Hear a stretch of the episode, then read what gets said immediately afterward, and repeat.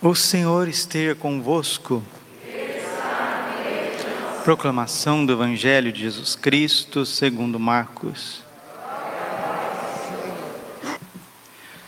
Naquele tempo, Jesus dizia no seu ensinamento à multidão: Tomai cuidado com os doutores da lei. Eles gostam de andar com roupas vistosas, de ser cumprimentados nas praças públicas gostam das primeiras cadeiras nas sinagogas e dos melhores lugares nos banquetes. Eles devoram as casas das viúvas, fingindo fazer longas orações. Por isso eles receberão a pior condenação. Jesus estava sentado no templo, diante do cofre das esmolas, e observava como a multidão depositava suas moedas no cofre. Muitos ricos depositavam grandes quantias. Então chegou uma pobre viúva que deu duas pequenas moedas que não valiam quase nada. Jesus chamou os discípulos e disse: Em verdade vos digo, esta pobre viúva deu mais do que todos os outros que ofereceram esmolas. Todos deram o que tinha de sobra, enquanto ela, na sua pobreza, ofereceu tudo aquilo que possuía para viver. Palavra da salvação. Ave Maria, cheia de graça, o Senhor é convosco. Bendita sois vós entre as mulheres.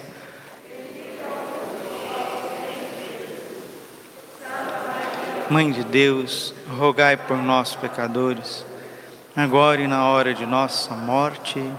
Vinde Espírito Santo, vinde por meio da poderosa intercessão do Imaculado Coração de Maria, vossa amadíssima esposa. Podemos sentar um pouquinho. Jesus, manso, humilde de coração. É impressionante o quanto Deus vê o íntimo do coração do ser humano. Só Deus tem acesso aos pensamentos e as intenções mais profundas de cada um de nós. Primeiro livro de Samuel, no capítulo 16, versículo 8, está escrito assim: que os homens veem as aparências, mas Deus vê o coração.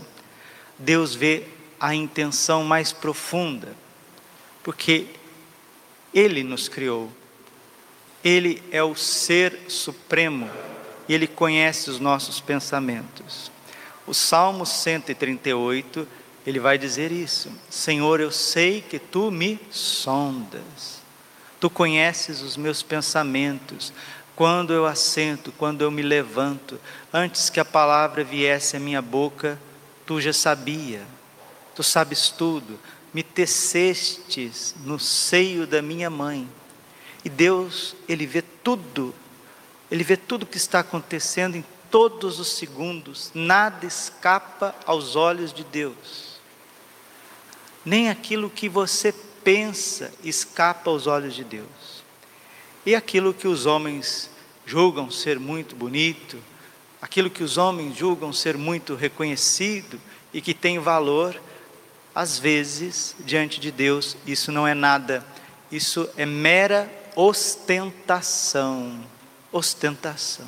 E no Evangelho, Jesus, vendo a hipocrisia dos líderes religiosos, Lucas 12, 48, a quem muito foi dado, muito será cobrado. Um líder religioso, aquele que está à frente da religião, ou também à frente da política, do poder político, temporal, poder religioso, no sentido de um poder que é uma, uma autoridade de serviço, precisa muito imitar nosso Senhor Jesus Cristo. Mateus 20, 23. O filho do homem não veio para ser servido, mas para servir e dar a sua vida em resgate de muitos. Um homem que está à frente das coisas, seja um padre, seja um bispo, seja um prefeito, um governador, um presidente, um papa, precisa ser fiel, sincero e honesto. Tem que ter fidelidade, sinceridade e honestidade. Às vezes as pessoas podem ser fiéis, chegar na hora certa, sair na hora certa, até fazer um serão, até fazer uma hora extra. Às vezes as pessoas podem ser até sinceras com as suas misérias, com as suas faltas, com as suas duplicidades, mas não adianta nada você ser fiel e até sincero se não for honesto. Os doutores da lei, eles não eram honestos. Eles gostavam de viver de aparência. Eles gostavam de mostrar fidelidade, uma certa, um certo rigorismo nas observâncias das coisas externas. Eles tinham até uma certa sinceridade diante das pessoas, mas eram desonestos. Padre, o que é a desonestidade diante de Deus? A desonestidade diante de Deus é quando você se coloca como parâmetro das coisas. Eu vou fazer isso porque ninguém está me vendo. Eu vou é, acessar isso porque ninguém está me vendo. Na verdade, a honestidade mais profunda, ela é vivida debaixo dos olhos de Deus. E nosso Senhor Jesus Cristo está dizendo: porque essas pessoas se dizem fiéis, porque eles se dizem sinceros e interessados com o bem dos outros, mas são desonestos, por isso eles receberão a pior condenação. Agora, é muito fácil olhar para os fariseus, para os doutores da lei, para o passado ficar vendo as notícias e vendo as corrupções por todo lado, as CPIs, é muito fácil. Olhar para a Bíblia, para o Antigo Testamento, olhar para a internet, olhar para os nossos dias e ficar rotulando, ficar analisando, ficar conversando a respeito de certas coisas que estão acontecendo por aí. Agora, a pergunta que precisa ser feita para mim e para você, qual que é o seu grau de honestidade diante de Deus. Quando ninguém está vendo as tuas ações, quando não tem ali o marido, não tem a esposa, não tem os filhos, as filhas, não tem o irmão, não tem a irmã, não tem o amigo, amiga, é só você e aquela situação. É só você e os teus pensamentos, é só você e a tua liberdade. E é aí que nós reconhecemos se uma pessoa é santa ou não. Nossa Senhora foi fiel em tudo, no escondimento. Nossa Senhora sempre escondida aos olhos dos homens para ser conhecida aos olhos de Deus. A virtude da humildade é essa. Não querer ser reconhecido pelos homens, não querer ser aprovado pelos homens, não querer ser aplaudido pelos homens, mas ter sim o aval de Deus. Por isso que Jesus elogiou a viúva. As pessoas chegavam lá e punham quantidades e mais quantidades. Ó, oh, ninguém está me vendo, não, viu? Vou ali, ninguém está me vendo, eu sou super discreto. Levanto ali, está todo mundo sentado na missa, sou super discreto, uma descrição assim tremenda, né? Aí fio a mão no bolso, assim, bem discreto, com um envelope bem grandão, e finge assim, tem uma batidinha, ninguém me viu, ninguém me viu, ninguém me viu. Na verdade, a pessoa ela quer ser reconhecida, ela quer ser aprovada, inclusive ela quer a aprovação do próprio Deus, mas ela está dando o supérfluo, enquanto aquela senhorinha, pobrezinha, cheia de dificuldades, cheia de problemas, talvez doente, talvez enferma, viúva, pessoa viúva já está numa situação assim, né, de ferida interior, está carregando uma cruz, de ter perdido o marido, de estar vivendo uma solidão. Naquela época, as pessoas viúva, viúvas eram totalmente dependentes dos outros. Hoje, a viuvez, praticamente em matéria financeira, não é nada, não é absolutamente nada, porque existem as, os recursos, aposentadoria, auxílio disso e daquilo, mas na época de Israel, no antigo Israel, nada a pessoa vivia de esmolas, vivia do auxílio dos outros. E ela, sem hesitar, ela coloca no cofre do templo aquilo que ela possuía. Aqui está o segredo de ser igreja. A igreja vive do óbolo da viúva. Por isso que o dízimo na igreja católica não é quantidade, é fidelidade, é o pouco. Se fores fiel no pouco, eu te confiarei mais. E as obras de misericórdia precisam acompanhar a gente, viu? Porque as pessoas, graças a Deus, têm movimentos que rezam o rosário, movimentos que têm devoção ao coração de Jesus, movimentos que adoram Jesus na Eucaristia, que intercede pelos sacerdotes, que intercede pelos seminaristas, pelas vocações, movimentos que pede o Espírito Santo, os dons, os carismas, somente que se a nossa fé não for acompanhada de obras, ela é morta. E se a gente não vigiar, se nós, principalmente aqueles que gostam de obras piedosas, graças a Deus, que rezam mais, que comungam todo o primeiro sábado do mês, faz confissão, eu faço a minha confissão mensal em honra aos sagrados corações de Jesus e Maria, em desagravo ao coração de Jesus e Maria. Vou comungar hoje nesse primeiro sábado do mês, em desagravo o coração de Nossa Senhora, porque ela pediu em Fátima uma missa ao seu coração imaculado, para que comungasse, reparando as dores do seu filho Jesus e também pelo seu coração, vilipendiado por tantos homens. A gente faz todas as práticas espirituais e piedosas e podemos esquecer da necessidade do nosso próximo, de quem está passando fome ao nosso lado de quem está passando sede do nosso lado, de quem não tem o que vestir do nosso lado, de quem está doente, doente, está enfermo, triste, abatido, precisando da nossa visita ao nosso lado, daquele que é estrangeiro, que é peregrino, está passando por aí, às vezes até parentes. Tem gente que sabe que parente está viajando, já corre, fecha as janelas, fecha as portas, fica quietinho lá, ó, não respira não, porque senão pode vir aqui em casa. Sabia? Respira não, não espirra não, segura, segura, segura que o parente está passando aí.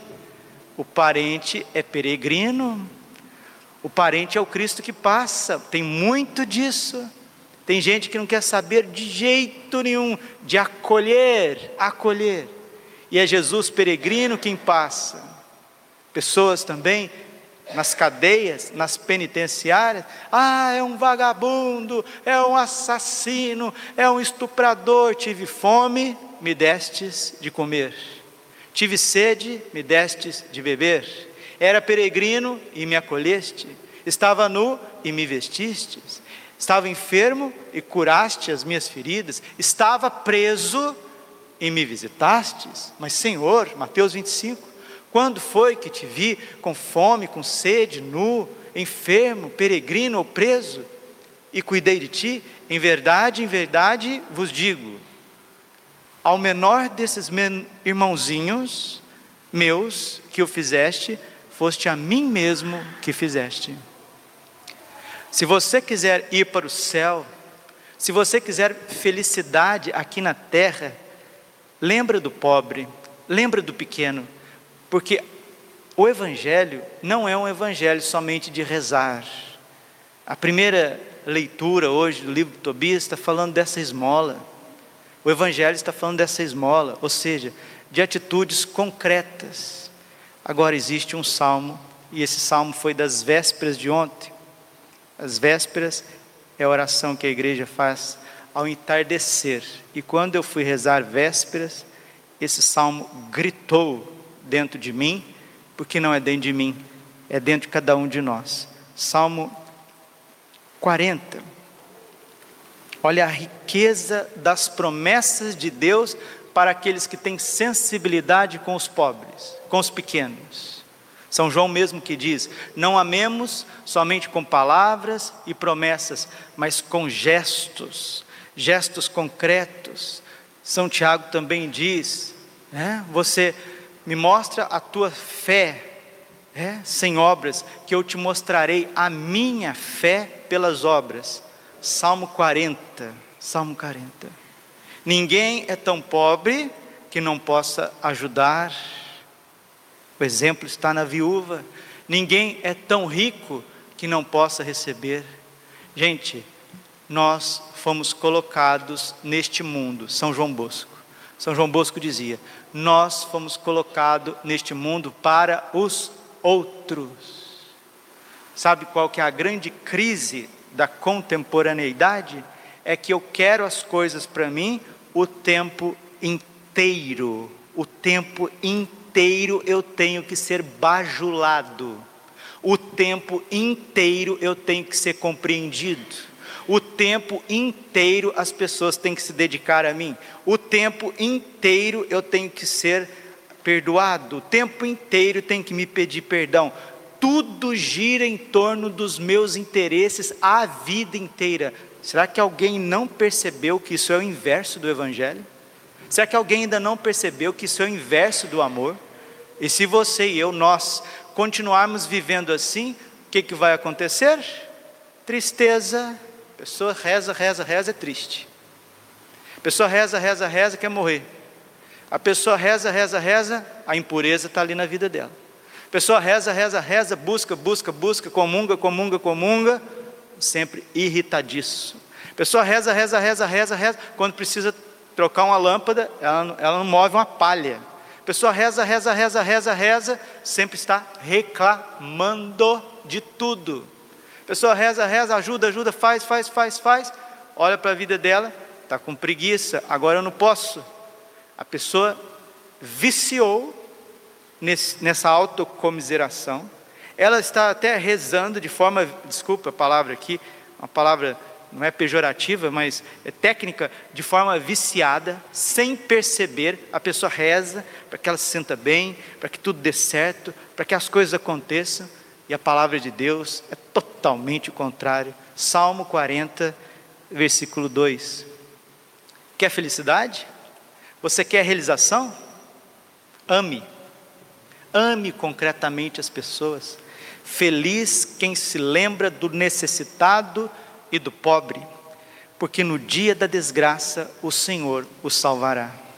O Senhor há de guardá-lo e o conservará vivo, há de torná-lo feliz na terra e não o, abandonará à mercê de seus inimigos.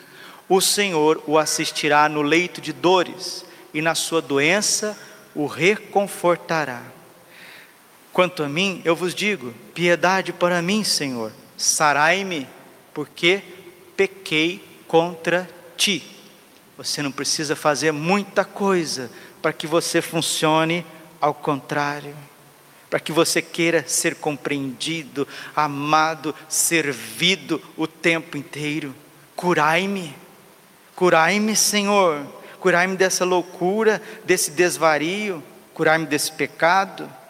Meus inimigos falam de mim maldizendo quando há de morrer e se extinguir o seu nome? Se alguém vem me visitar, fala hipocritamente, seu coração recolhe calúnias e sai por aí afora, se apressa em divulgá-las. Todos os que me odeiam murmuram contra mim e só procuram fazer-me o mal. O mal mortal, dizem eles, o atingiu, ele deitado para não mais se levantar. Até o próprio amigo em que confiava que partilhava do meu pão, levantou contra mim o calcanhar. Quem que é esse que está rezando? É Jesus, o inocente. Só Jesus é inocente. Você não é inocente. Eu não sou inocente. Nós somos pecadores, nós somos culpados, nós somos vitimistas. E Deus quer nos curar disso, com obras de misericórdia, com atitudes concretas para o próximo. Nisto verei que me sois favorável, se meu inimigo não triunfar contra mim. Vós, porém, me conservareis incólume, e na vossa presença me poreis para sempre. Bendito seja o Senhor Deus de Israel, por toda a eternidade, agora e para sempre. Feliz quem se lembra do necessitado e do pobre, porque no dia da desgraça o Senhor o salvará versículo 3.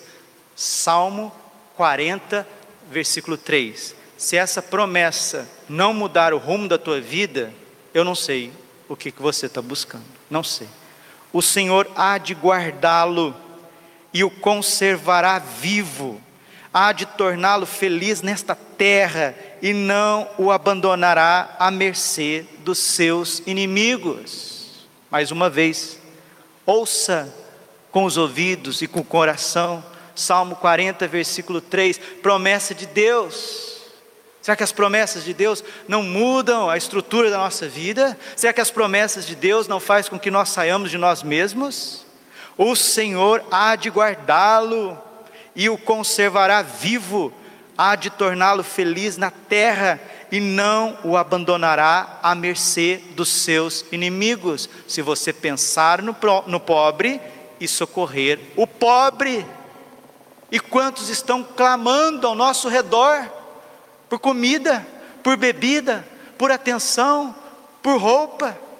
Mas não, não, a cegueira, e desculpe, esse falso bem-estar espiritual que está lá no Evangelho, pessoas que querem bem-estar espiritual o tempo inteiro, à custa do sangue de Jesus, à custa do templo, à custa da liturgia, à custa de roupas, à custa de inúmeras coisas.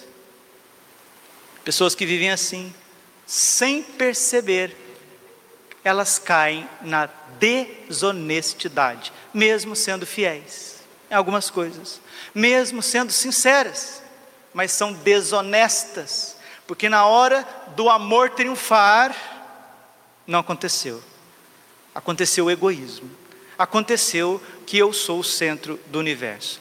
Nossa Senhora, com seu coração imaculado, neste primeiro sábado do mês, que ela venha com a sua chama viva de amor, com São José, que sempre viveu para as obras de misericórdia, tanto as obras misericórdias espirituais, quanto, quanto as obras de misericórdia corporais. E hoje, nesse Evangelho, nós estamos ouvindo, também com o livro de Tobias, São Rafael, grande protagonista desse livro, que vai levando, conduzindo, curando, curando, curando a nossa insensibilidade, vai curando, vai tirando esse véu, esse pano imundo, preto, sórdido, fétido da nossa consciência, da nossa mente, isso chama-se pecado, tirando isso da nossa frente, de dentro de nós, para que possamos desabrochar para o amor. Quem ama é feliz. Quem pensa no pobre, socorre o pobre, é feliz. Quem vive para os outros é feliz. É uma pessoa reluzente e é isso que Deus quer de nós. Você quer libertação? Você quer cura? Você quer estar mais em paz?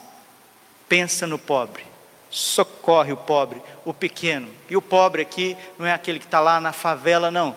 Talvez você more num apartamento muito bonito, num prédio, num condomínio, seja horizontal, seja vertical, muito arrumado, esteja vários pobres ali do teu lado, pessoas necessitadas de atenção, pessoas necessitadas da palavra, mas também necessitadas de coisas materiais, do básico.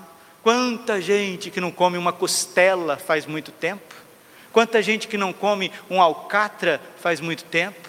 Quanta gente que não come um, uma mistura muito tempo. Quem de nós não pode passar no mercado, comprar um quilo de carne? Ah, mas está caro demais. É por isso mesmo. Vai lá, compra um quilo de carne, dá para uma família carente, pega, faz uma faxina no seu guarda-roupa, limpa lá o seu guarda-roupa, não dá as coisas que estão estragadas, carunchadas para o pequeno, não. Vai lá, pega, você tem dez camisetas, pega duas. Dá para as pessoas que estão precisando, crianças, quantas crianças não, não precisam ali de um, de um leite, de uma coisa mais nutritiva, de frutas, todos nós podemos socorrer aqueles que estão ao nosso redor, e às vezes nessas cidades, pelo Brasil afora, quantos lugares que são difíceis, difíceis de viver, hoje mesmo, hoje, hoje, eu escutei com os meus ouvidos, senti com o meu coração, uma pessoa que reza, que adora, que está cheia do Espírito Santo, e ela veio falar comigo, padre, tem lá uma vizinha que passou por necessidades assim, assim, assado, a casa está assim, assim, assado, Padre, o senhor não pode dar uma bênção nessa casa? Eu quero passar lá, eu quero rezar um, um cenáculo com essas pessoas, quero ajudar. É isso mesmo, minha filha, é isso mesmo. Eu não canso de repetir, morrerei repetindo: feliz aquele que pensa no pobre. O Senhor vai guardar a sua vida. Termino mais uma vez com a palavra de Deus. Forte, viva e eficaz. Feliz quem se lembra do necessitado e do pobre, pode estar na tua empresa, pode estar na tua casa, pode estar na tua rua, pode estar no teu time de futebol, pode estar no seminário, pode estar aí no convento, pode estar na paróquia, pode estar nas comunidades. Feliz quem se lembra do necessitado e do pobre, é feliz, porque no dia da desgraça, e nós estamos vivendo dias de desgraça, sagrando, ao meio-dia, a peste que corre ao meio-dia, como está no Salmo, o Senhor o salvará, o Senhor há de guardá-lo e conservará vivo, há de torná-lo feliz na terra e não o abandonará à mercê de seus inimigos. O Senhor o assistirá no leito de dores e na sua doença o reconfortará. Nossa Senhora, São José, te peço neste dia, neste sábado, dedicado ao teu coração imaculado, essa sexta-feira que passou, dedicada ao coração de Jesus, esse ano dedicado a São José, visita os leitos, visita os enfermos, as casas das pessoas. Visita São Rafael Arcanjo, o Senhor que caminhou conosco essa semana no livro de Tobias.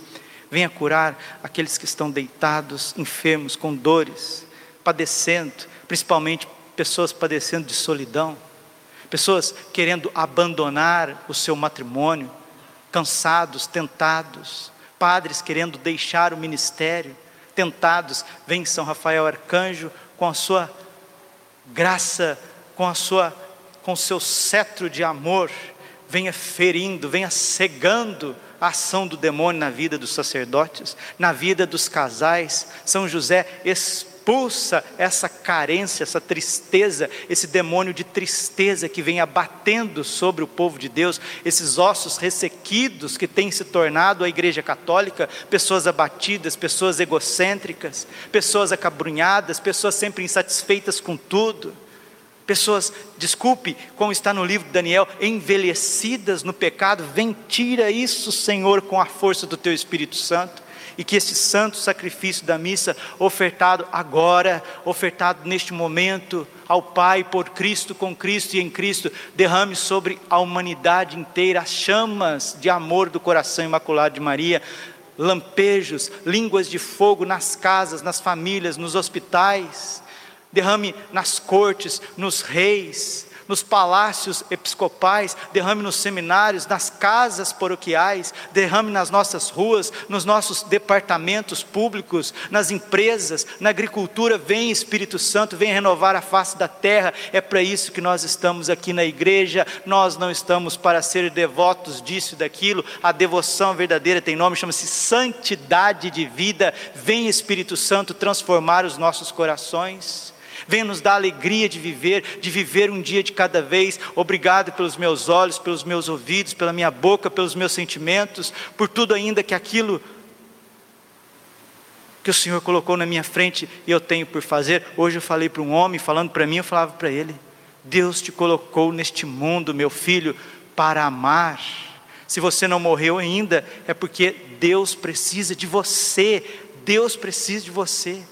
E Deus, quando Deus precisa de mim, quando Deus precisa de você, é porque tem muitos irmãos que só vão subir na Jerusalém celeste por causa do teu sim, por causa do teu sacrifício.